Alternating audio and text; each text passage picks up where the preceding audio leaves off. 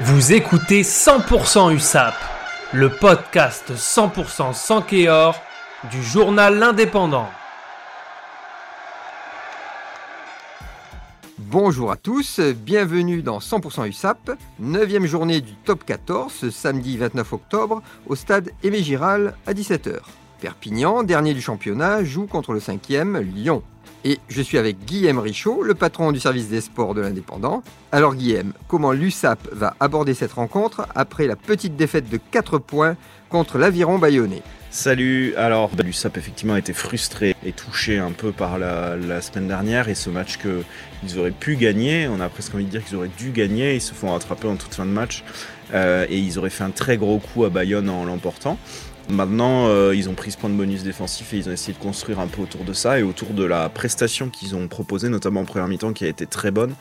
Et même en deuxième mi-temps, même s'ils perdent en deuxième mi-temps, ils se font rattraper, mais ils ont été solides assez longtemps en défense. Puis ils ont fini par craquer, notamment parce qu'ils ont pris un peu trop de cartons.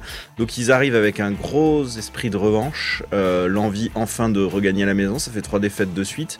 Euh, donc l'envie un peu de, de, révolte, même si Lyon est un adversaire redoutable, puisque c'est la deuxième meilleure attaque du top 14.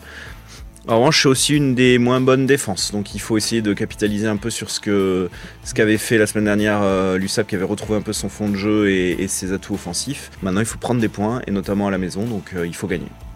Alors, c'est le neuvième match en autant de semaines. Dans quel état sont les troupes côté catalan?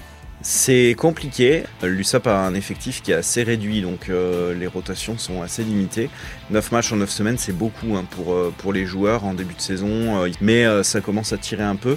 Ça a assez peu tourné sur les derniers matchs, donc cette équipe elle est fatiguée, mais elle est combattante et donc on garde à peu près les, les mêmes bases. Les bonnes nouvelles, c'est qu'on a De La Fuente qui revient, qui était un peu touché à l'épaule la semaine dernière, ils avaient préféré le préserver. La mauvaise, c'est qu'on a Will Whitty qui est quand même le deuxième ligne, qui est quand même la recrue de l'année, qui est quand même plutôt, plutôt solide, qui lui est forfait, il a un genou qui, fait un peu mal. Puis on a Bachelier aussi qui fait partie quand même des cadres de la troisième ligne, qui est suspendu lui parce qu'il a pris trois cartons jaunes euh, depuis le début de la saison. Mais après, euh, dans l'ensemble, c'est à peu près au complet, au complet. Il y a un banc qui est assez intéressant.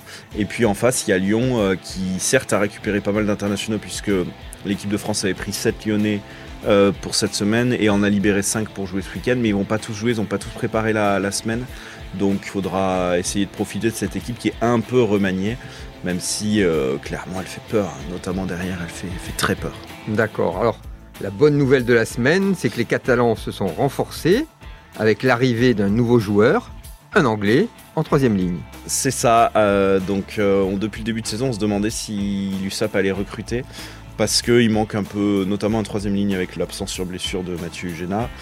Alors là, ils ont pris un profil assez incroyable. on a même du mal à y croire que l'USAP ait pu attirer ce profil. Donc c'est un joueur qui vient des Wasps. Euh, pour le contexte, euh, les Wasps ont été placés en liquidation judiciaire, donc tous les joueurs ont été libérés de leur contrat. Donc il y a quand même eu des joueurs sur le marché. Les Wasps, c'est une grosse écurie anglaise. C'est quand même 24 ou 25 très bons joueurs qui ont eu euh, beaucoup de coups de fil. Et l'USAP a réussi à prendre ce troisième ligne, Brad Shields, qui est pas n'importe qui. Hein. Il a joué, euh, donc il est d'origine euh, néo-zélandaise. Il a été international anglais. Il a joué une centaine de matchs avec les Hurricanes euh, en Nouvelle-Zélande, une bonne centaine de matchs aussi avec les Wasps. il a été capitaine les deux fois. Ça a l'air d'être un leader. on l'a pas encore vu, on l'a pas encore rencontré. Il, a signé mercredi, puis il est reparti en Angleterre gérer son déménagement. Il sera pas là ce week-end. Il sera pas là le week-end prochain non plus. Il avait une petite blessure au pouce là qui est en train de se soigner mais il sera là après la fin du bloc. Là, il va y avoir euh, une semaine de vacances. il sera là pour la réception de Bordeaux à la fin du mois de, novembre. Et a priori, euh, alors c'est pas lui qui va faire euh, retourner la partie, hein, mais au moins c'est un leader et c'est un peu ce qui manque, notamment devant en touche. On peut dire que c'est un peu le remplaçant en termes de, ce qu'il apportait à l'équipe de Damien Chouli. En tout cas, c'est prometteur et on espère que ça marchera. Eh bien, merci Guillaume. Merci à toi. À lundi. À lundi.